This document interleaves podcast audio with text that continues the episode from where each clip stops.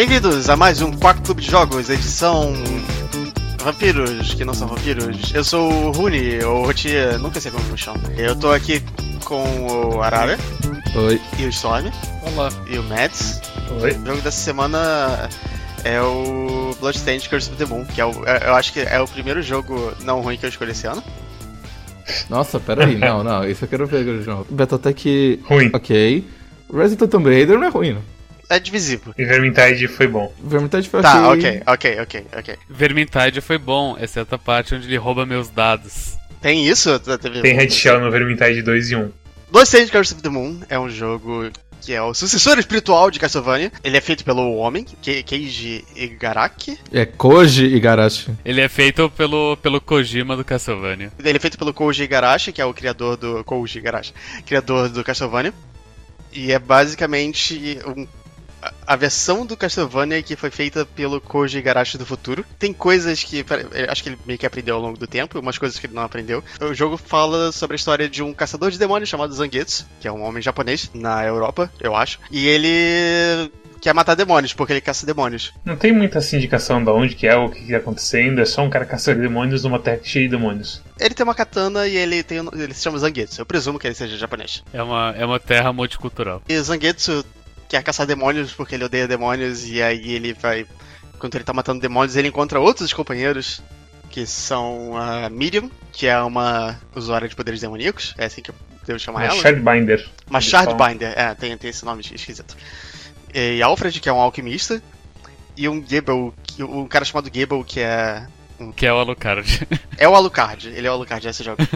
e aí eles vão matar o Drácula, que não é o Drácula. E. Só que não é bem o Drácula também, porque não, é- não tem vampiros nesse jogo, tem demônios. E o que, que vocês acharam de Bloodstained Curse of the Moon? Muito bom. Até a próxima. Ah, Eu vou, eu vou contar um negócio meio, meio fora de, de, de ritmo pra vocês entenderem onde eu quero chegar. Mas recentemente eu vi um vídeo de um cara que ele é meio que um hacker do- do- da vida. E ele fez um vídeo muito interessante no qual ele, ele fala sobre você desconstruir as coisas do passado, mas fazendo elas ficarem mais poderosas. E ele fala tudo isso fazendo uma coisa muito fantástica que é ele bota um Raspberry Pi dentro de um cartucho de NES. E basicamente quando você joga um jogo de NES, ah, ele fica mandando endereços pro cartucho e fica lendo as informações. E com esse Raspberry Pi, ele consegue processar os dados rápido o suficiente, de modo que se ele consegue mudar dinamicamente o que, que cada endereço tem de conteúdo ah, à medida que ele vai sendo lido pelo processador do NES em si. Então é uma coisa muito louca que permite que ele desenhe mais cores num quadrado só, ou atualize mais coisas com mais tempo. E basicamente ele faz toda essa apresentação usando como PowerPoint o próprio NES. E botando, tipo, o Rick Astley pra tocar no, no NES e tudo mais. Uma coisa muito, muito maluca. E esse jogo, ele tem essa sensação de que, tipo, eles pegaram o, o Castlevania e jogaram nessa coisa. E eles conseguiram fazer um, um, um Castlevania com todas as facilidades do mundo moderno, sabe? Mas sem, sem perder a essência do que, que é o, o jogo de NES. É meio incrível esse jogo. Por causa disso. a única coisa que ele perdeu do jogo de NES, na minha opinião, é... são os inputs ruins.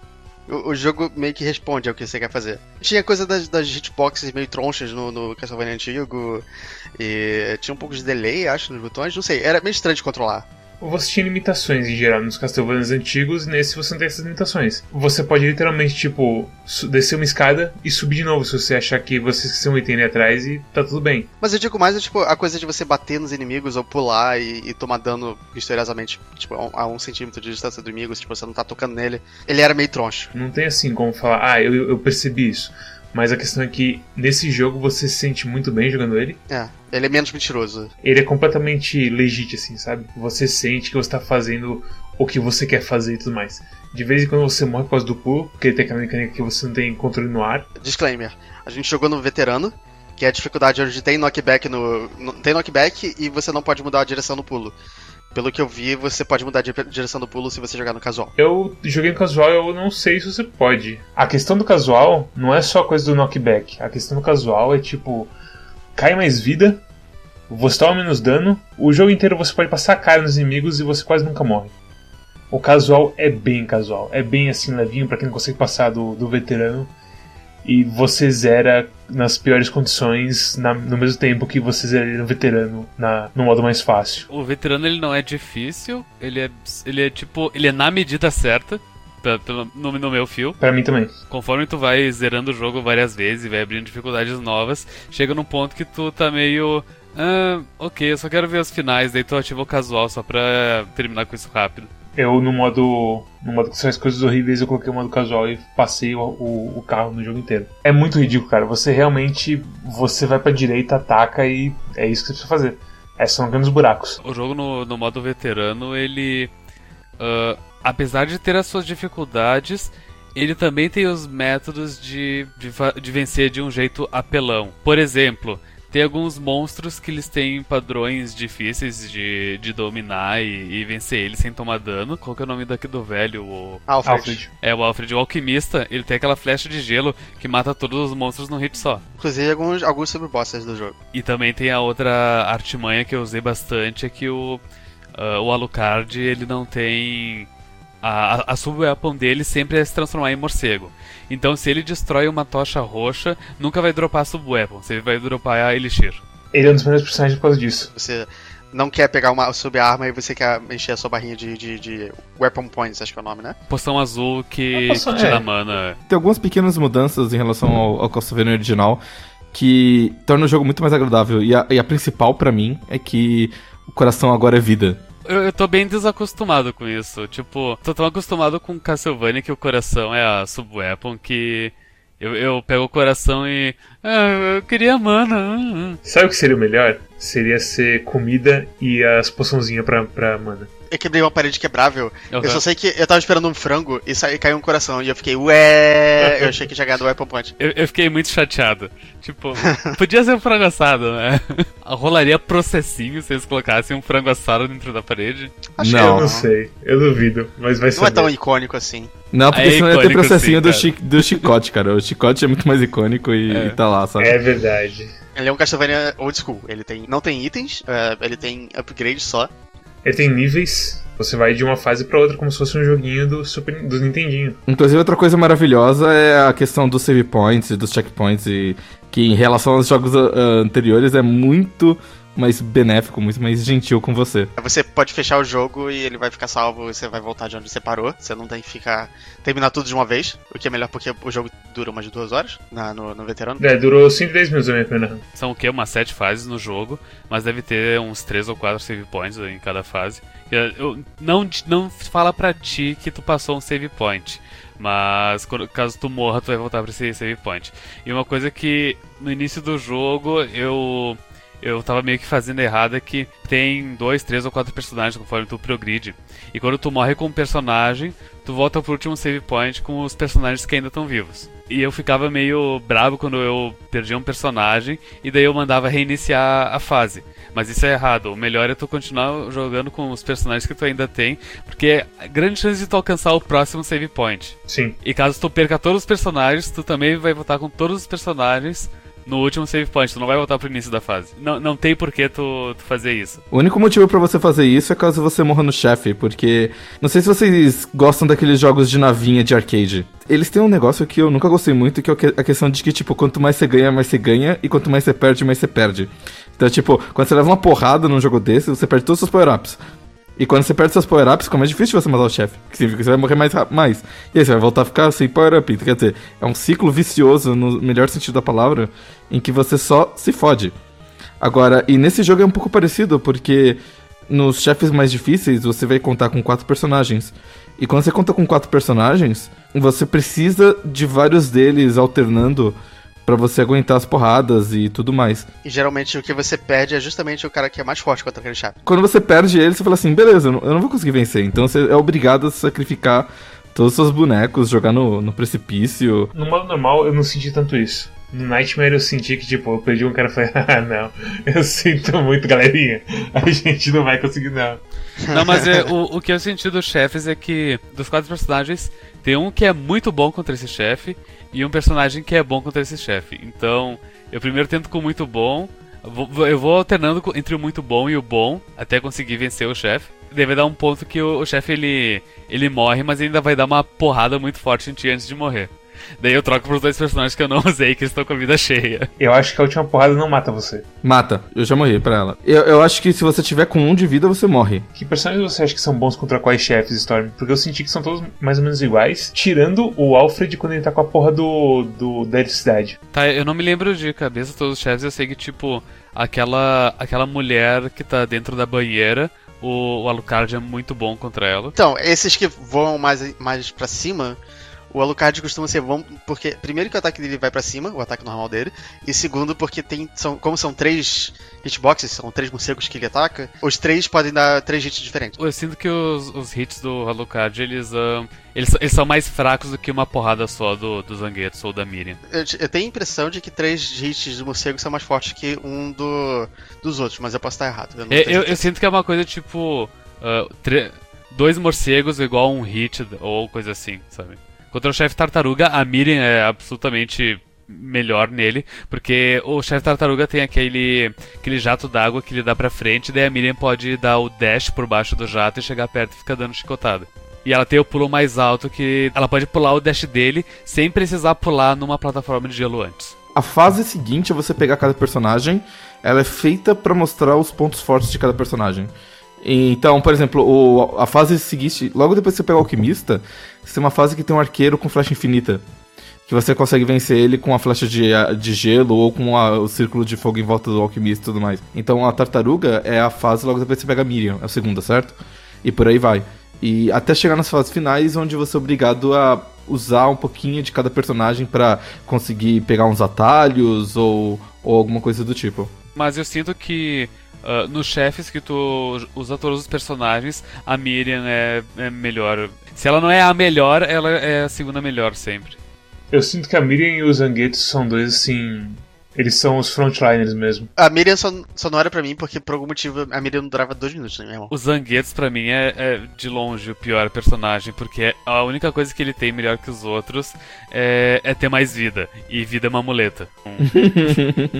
Então tá bom. Sei, eu, o Zangetsu acabou sendo o que eu mais usei por causa disso. Porque eu sempre caía lá embaixo com a Miriam, e aí eu, na hora das plataformas eu acabava passando com o Zangetsu, não sei porquê. Acho que ele era mais confortável de jogar pra mim. E aí eu acabava jogando com ele, apesar de eu achar ele, tipo, com piores, as piores sub-weapons, ou com pior range. Não, pior range é o, é o Alfred, mas o Alfred compensa quebrando o jogo de outra forma, sabe? Durante as fases, eu só usei, tipo, Miriam e o Alucard base, eh, ba- baseado em qual, qual golpe é melhor contra esses inimigos. Um golpe re- re- eh, longe pra frente ou um golpe um voando um pouco.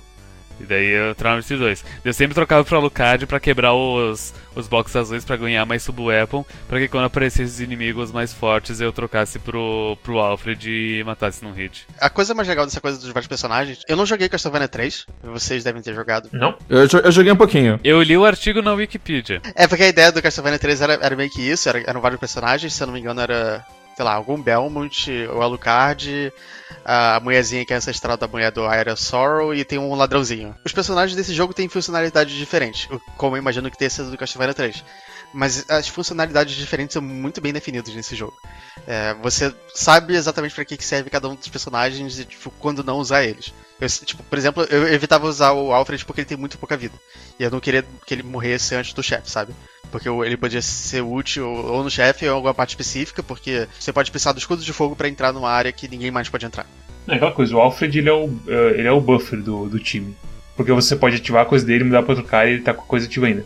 Até o Zangetsu também tem uma habilidade dessa, que é aquela do fogo, que dá dano duplo, acho, uma coisa assim. Eu não sabia que o dano duplo do, do Zangetsu ah, dava pra trocar para os personagens, mas faz sentido. É, é coisa que não aconteceria no jogo de NES, sabe? O jogo de NES não teria todos os personagens e se, ah, se você jogasse um sub-weapon, ah, esquece, você tem que tirar sub-weapons. Se você fosse trocar de personagem, ia demorar um segundo, pelo menos. É, Então, eu tenho a impressão de que você não jogava com eles ao mesmo tempo. Pelo que eu li na Wikipedia do Castlevania 3, ah, tem, tu, tu sempre controla o Belmont. Conforme tu vai progredindo, tu vai tomando caminhos. Porque é um jogo de caminhos, tipo, sei lá, Star Fox. Pódalos. Tipo Odos, tipo Shadow the Hedgehog. Conforme tu, tu vai pelos caminhos, tu vai encontrando os personagens. Eh, Esses três. Que é o pirata, a mulher, a mulher maga e o, e o Alucard. Tu pode escolher um dos três pra ser o teu companheiro na jornada. Pelo que eu entendi lendo o artigo da Wikipedia, tu pode trocar entre o Belmont e o personagem que tu escolheu se tu apertar Start e tu mandar trocar de personagem. É tipo trocar pro zero no Mega Man X3, sabe? Parece meio estorvo, na verdade, né?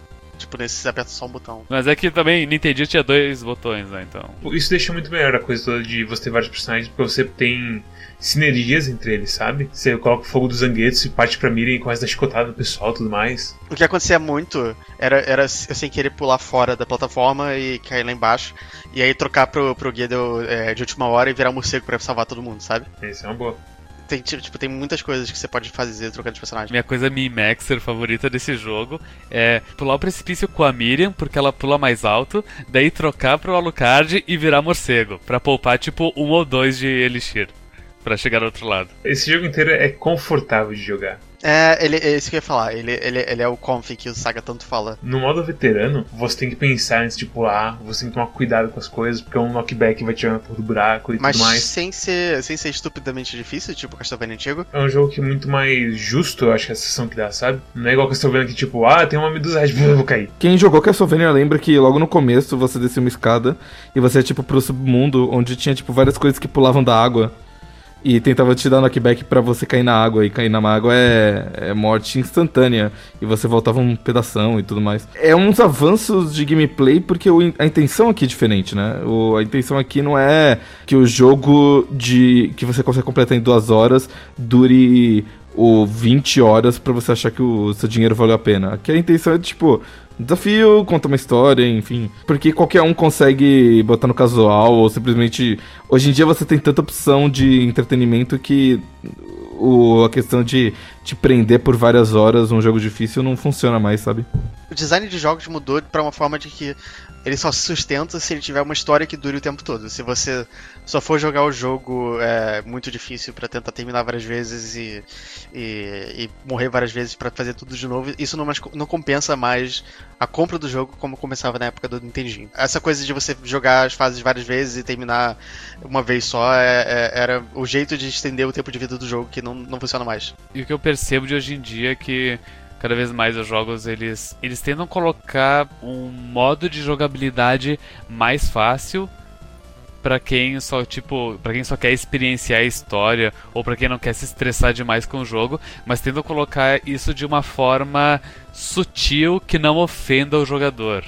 Do tipo, ah, ó, tá aqui o, o modo pra ti, bebezão, que não consegue jogar no difícil. Tipo, Doom fazia que na dificuldade mais, mais fácil o, o- aparece a cara do Doom Gaico com uma chupeta. E, igual o Wolfenstein faz até hoje ainda. Até acho que quem jogou o Castlevania antigo é, até deve gostar desse jogo sim, porque Castlevania é bom, mas é assim, eu, eu acho que a reverência que as pessoas têm é um pouco da coisa da época. O contexto mudou, sabe? Então eu acho que a pessoa vai aceitar, sabe? Essa coisa toda de, ah, zerar várias vezes por conta de verdade também é válido aqui, mas eles fizeram de um jeito muito mais elegante e divertido. Eu não sei se tem uma terceira terceira run da história, mas a- as duas primeiras é, é muito excelente o, o jeito. É, é como tu dizer, é muito elegante. A terceira run é você fazer o contrário do que você fez na primeira, Quer jogar só com os zaguetos? mas fazendo uma coisa terrível no meio do caminho. O que o mestre tá tentando não falar, mas que ele já devia ter falado faz muito tempo, o Storm, é o seguinte: quando você derrota o primeiro chefe, aparece a Miriam, certo?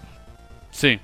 Você pode falar com ela, mas você também pode matar ela. Ou você pode ignorar ela. Ou você pode ignorar ela. E se você mata ela, você absorve, você absorve a alma dela e ganha uma habilidade. Então quando você mata o alquimista, você ganha pulo duplo. Quando você mata o, o, o vampiro, você ganha um dash ou coisa assim.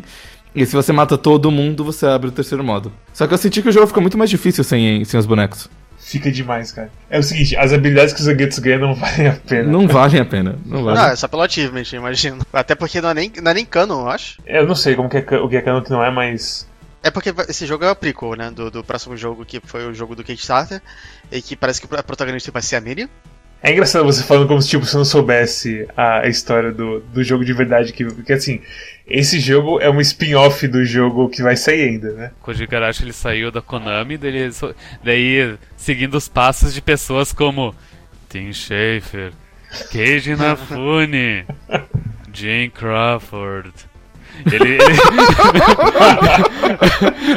eu, não, eu não sei mais outros nomes de, de pessoas que fizeram Kickstarter. Ele decidiu também fazer um Kickstarter do, do jogo dele. Daí, como todos esses Kickstarters foram fizeram péssimos jogos. Obviamente a, expectativa de todo mundo estava muito baixa para esse jogo que vai sair no futuro. Mas enfim, uma das uma das, um, das metas de como é que como é que é o termo dentro do Kickstarter? É stretch goal, né? É, uma das stretch goals se passasse de sei lá quantos mil dólares, era que eles fariam um jogo no estilo clássico para ser uma um prólogo pro, pro jogo que eles vão lançar. E esse jogo, Blood of the Moon, é essa, esse prólogo. Não, Curse of the Moon. Uma coisa que, que eu e o Matheus falamos é que. Quem é Matheus? Matheus Castro, ah, do, do, do, Pause. Okay. Talvez você conheça do, do canal Pause. É... canal Pause. É, não existe canal Pause. é, canal Pause. O medo que a gente tem é desse jogo acabar sendo melhor do que o, o, o Ritual of the Night. Acho que não. Eu acho que isso é possibilidade. Eu acho que esse jogo ele, ele, é muito pouco, como se diz, ambicioso. Eu acho que o fato deles fazerem esse jogo bom é, é para ser uma vitrine do que eles conseguiriam fazer sem estarem presos pela engine, sem estarem presos pelo estilo e tudo mais. Eu acho que vai ser melhor. Me diz o seguinte, a, essa Int Creates, que é o estúdio que fez esse jogo, ele é o estúdio do, do Igarashi ou é um estúdio que eles, tipo, eles. Um, eles um... Foram eles que fizeram o Mega Man ZX, ou não? Que na, eles fizeram Mega Man 0, 02, 03 e 04, que são, são excelentes Mega Mans.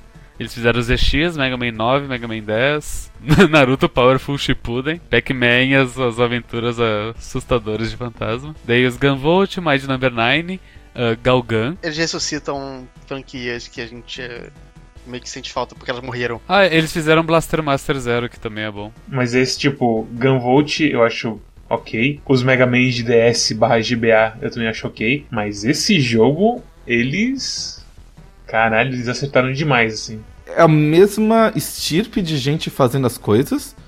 Só que dessa vez eles tinham uma direção mais focada e eles tinham um escopo menor. E eles provavelmente tinham, talvez tivessem mais budget do que normalmente eles têm. Eles têm o Giga que eu imagino que faça alguma diferença. Vocês querem falar alguma coisa de trilha sonora? É muito boa. A trilha sonora é extremamente boa. Muito, muito, muito tem, boa. Tem músicas mais memoráveis, mas é que nem Castlevania é isso, então não dá pra reclamar disso definitivamente. É a mesma compositora, é, eu... né? É? É a música do barco é literalmente um remake da música do barco do Bloodstain do demo que saiu. E essa música do barco é o que eu falei no Discord. Eu sinto a, a filha do, do compositor crescendo sozinha porque o pai tá trabalhando em um estúdio em Osaka enquanto fuma cinco maços de cigarro por dia. A compositora porque... é mulher. Ok, eu sinto é, a então, filha da compositora. Por que tá sexista, velho? Porque né? o Japão é sexista. o Koji Garashi, ele, ele provavelmente é minha personalidade japonesa favorita, apesar dele ser relativamente reservado. Mas ele, tipo, sempre que ele aparece, ele tá, ele tá vestido de, de caçador de vampiros com um chicote e chapéu. Ele me lembra aquele meme do. do... Não tem um meme do Ken, Ken, Ken Kun, uma coisa assim, que é o cara japonês que é o Ibi, e ele fala que ele quer estudar no Japão, e ele tem katanas e não sei o quê. Ele parece o Yabu ao contrário. Parece a versão que é, é o, o, japonês que quer virar americano. Sim. Que ele usa um chapéu de cowboy, não sei o que. É, eu acho bonitinho. É, eu, eu, gosto muito dele, mas o que eu ia falar dele é o seguinte: vocês, será que todo, todo dia às sete e meia ele chega no, no escritório do, do estúdio dele, vestido assim, pronto para trabalhar mais um pouco em Bloodstained. Com um chicote na mão. É assim que funciona o estúdio. O jogo é incrível, as boss fights são, são muito boas. A coisa toda de, do, do golpe final dos chefes é muito legal. É uma, uma, uma, coisa muito anime, assim. E eu sinto que até o design assim, dos chefes é bem anime também. Tipo, o cara do barco, parece literalmente um stand do Jojo. É, eu não entendi muito bem o que ele é, mas eu tô, eu tô ok. É um stand do Jojo. O cara dos livros também. Ele parece um lagartão que é um stand de Jojo. O cara dos livros é o chefe mais fácil do jogo. A rota dele é muito simplesinho. Eu quero falar que o, o quadro é um cuzão. No começo eu tinha uma dificuldade com ele. É, a primeira vez eu perdi uns três personagens pra ele. E aí. Eu não lembro o que, que eu fiz. Só sei que na segunda vez que eu enfrentei ele, tipo, eu fiquei muito puto e eu tava com um negócio de gelo, eu tentei usar negócio de gelo com ele e funcionou. Aí eu matei ele com um hit. Quando você não sabe o que tá acontecendo, você só vê o quadro passando, ah, que bonitinho, animação de entrada de chefe. Nem, nem sabia que dava pra atacar assim. Aí ele come meu bicho. E aí? É um bom jogo. Eu não digo que é o meu Castlevania favorito. Eu não digo nem que é o meu homenagem a Castlevania favorito, porque Odalus eu ainda acho que é melhor. Eu também acho que Odalus é melhor que esse jogo. Sério? Eu não acho não. Eu não acho não. E porradaria upgrade, claro. Cada um é melhor em, em certos quesitos, mas eu acho que no, no fim eu daria a mesma nota pros dois. Mas, tipo, porradaria upgrade, por exemplo, muito melhor do que esse jogo. Tipo, Uhum. questão de música e arte e humor. Não tem humor nesse jogo. Uhum. É verdade. É, recomendações. É. Eu recomendo o jogo, ele é bem divertido e, e simples e dá pra perder uma, uma tarde bem, bem feliz com ele. Eu dou uma nota 8 baseado apenas no seguinte: ele é bem curto e talvez caro demais pro que ele oferece. Quanto que ele é? Ele é 20 reais. Menos caro. De resto, tipo, é um bom jogo. Talvez, se, se a pessoa não tá acostumada com, com esse estilo de jogo, assim, 2D, clássico, 8 bits, talvez ela fique frustrada. Eu, particularmente, achei a dificuldade bem de boas. E tem um modo casual, caso, caso o veterano Casual. seja um desafio grande demais pra ti. Arara. sabe? Só me Eu recomendo esse jogo pra todo mundo.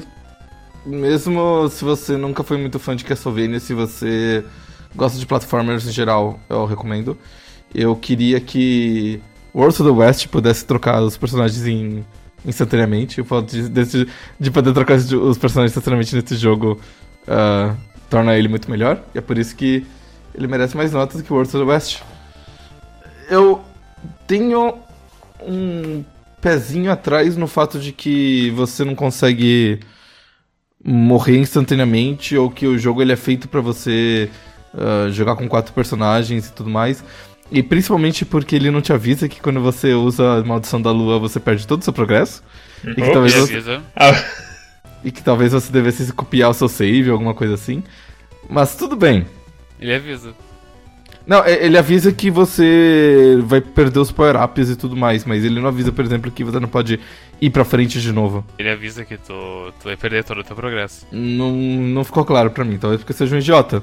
Mas mesmo assim, eu dou uma nota 9. Eu acho que pra, o- pro jogo que ele é, ele é ótimo. Ele faz tudo que ele queria fazer e faz melhor do que a gente podia imaginar, então, 9. Mads. eu acho que esse é o ápice desse estilo de jogo.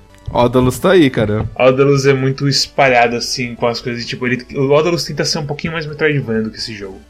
De você ter que encontrar os itens e tudo mais. No sentido de Castlevania clássico, eu concordo. É, Eu ainda prefiro Ca- Castlevania tipo Area of Sorrow. Isso não é um Castlevania estilo Area of Sorrow, isso não é um Metroidvania. É mais parecido com Mega Man do que Castlevania moderno. Esse é um jogo onde você vai pra direita, mata bicho, mata chefe, pega o, as sub-weapons, usa sub-weapons, destrói os inimigos com elas, e vai em frente, pega uh, saquinho de dinheiro, ganha vida, e zaz zoom, e pega poçãozinha, coraçãozinho, e blá blá blá blá. É o melhor jogo nisso. E tem um bônus que não é só o jogo, tipo, tem a coisinha de história, de quando você chega no final, e, e se você chegar sem ninguém além do Zangetsu, você faz uma ação extremamente legal, com, como o final do Zangetsu, que simplesmente é aquelas coisas de deixar arrepiado. O Nightmare Mode é muito legal o final também. Que junta a- boss fight do Nightmare Mode, é, a boss fight final do Nightmare Mode é incrível.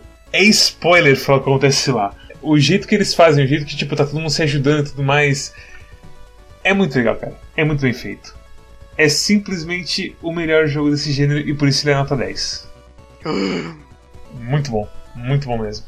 Eu amo esse tipo de jogo, de não, não necessariamente o tipo de jogo, mas o setting. É, eu gosto dessa coisa meio de terror, mas não necessariamente de terror. É, É um terror meio abandonado, né?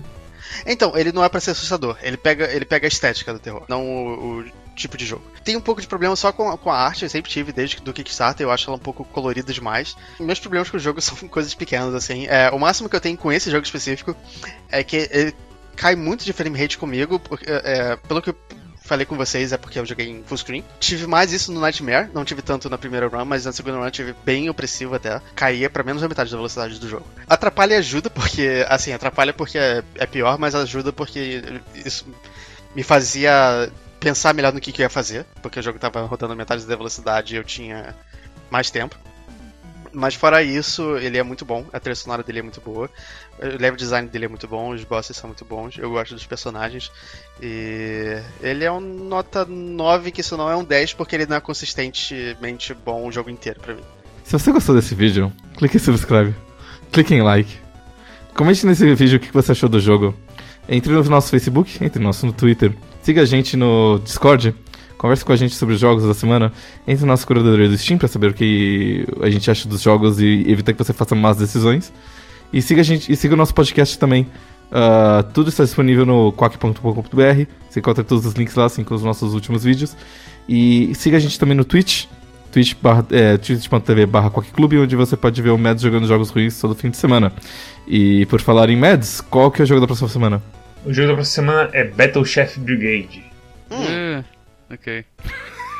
Meu problema com esse jogo é que todo mundo que eu vejo falar dele gosta dele pelas razões que eu não gostaria. Que é tipo, ah, nossa, é ação estilo anime. E eu, cara, eu não quero saber de ação estilo anime, desculpa, cara. E tipo, Você não gosta de anime? não. É um Bidildo glorificado. É, é, é tipo Matchland. Olha, e sem ter jogado o jogo, eu vou dizer, é pior que Matchland. Vou gastar dinheiro no jogo que é pior que o jogo que eu jogo de graça no celular, Store.